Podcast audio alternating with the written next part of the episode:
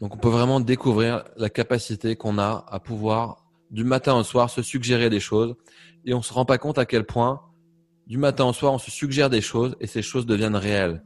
On se suggère des choses, on se suggère qu'on n'est pas en forme, on se suggère qu'on est fatigué, on se suggère qu'on est malade, on se suggère qu'on est triste et on se on se souvient même pas, on se rend même pas compte qu'on est en train de se suggérer ça et que ce n'est que de la suggestion, mais que cette suggestion, notre inconscient l'apprend et se met à y croire et du coup crée cette réalité dans le corps. Et même si peut-être au début il y avait cette réalité, peut-être au début on était un peu fatigué, peut-être au début on était un peu triste, mais par l'art de la suggestion, on a amplifié, on a amplifié le message et on est devenu de plus en plus triste, on est devenu de plus en plus fatigué, de plus en plus malade. Donc on a vraiment une capacité à se suggérer des choses dans un sens ou dans un autre. L'effet nocebo marche dans un sens de manière phénoménale et l'effet placebo marche dans l'autre sens de manière phénoménale. Donc on a cette capacité à rentrer dans le corps, rentrer dans nos programmes et à se suggérer qu'on va bien, qu'on est en pleine forme, qu'on est confiant, qu'on est joyeux, que tout va bien se passer, que tout, que tout s'est toujours bien passé. On a le choix de croire à certaines histoires et tout n'est que croyance dans nos, dans nos programmes, dans notre corps.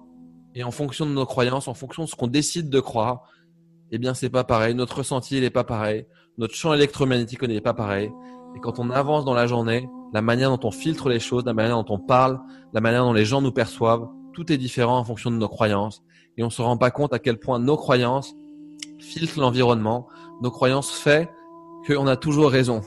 Fait que si on pense que on va mal, eh ben on va avoir que des choses qui nous rappellent ça, que des choses qui nous encouragent à ressentir ça de plus en plus. Et si on décide qu'on va bien, que tout va bien, et bah progressivement, on va attirer à nous, on va filtrer des choses qui nous font ressentir ça de plus en plus. On va attirer des personnes qui font nous ressentir ça de plus en plus. Et dans un sens comme dans l'autre, ça devient un, un, un, réseau de croyances et ça devient des addictions. Et des addictions, le corps ne fonctionne que par addiction, donc on décide d'être addict à se sentir mal et on se sent de plus en plus mal et on a de plus en plus besoin de se sentir mal et ça devient de la nourriture de toutes nos cellules.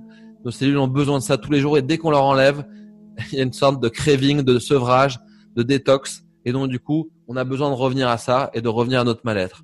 En revanche, si tous les jours, on développe le muscle du bien-être, des sensations, une posture de bien-être, des croyances de bien-être, et qu'on encourage ça, qu'on muscle ça tous les jours, eh bien, pareil, ça devient la norme, ça devient la nourriture de nos cellules, ça devient notre nouvelle addiction. Et de manière automatique, la journée, on se met à se sentir bien, on se met à se sentir de mieux en mieux, et ça devient la réalité de notre corps. Et c'est nous qui l'avons créé, c'est personne d'autre. C'est pas l'environnement, c'est pas les virus, c'est pas les gens autour de nous, c'est pas nos expériences, c'est nous qui créons ça, qui co-créons ça. Et c'est nous qui faisons le choix conscient ou inconscient de développer une certaine posture, une certaine addiction et de se sentir comme on se sent maintenant. Donc la bonne nouvelle, c'est qu'on est tous capables, responsables, autonomes, capables de changer ça et de le ressentir de plus en plus, jour après jour. Ça se fait peut-être pas en un claquement de doigts, on guérit pas en un claquement de doigts, mais la prise de conscience se fait en un claquement de doigts.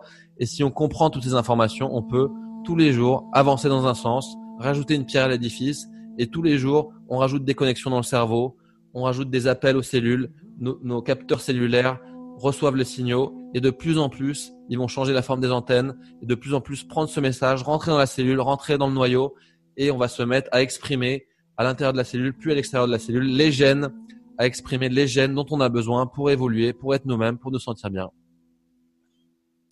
Voilà.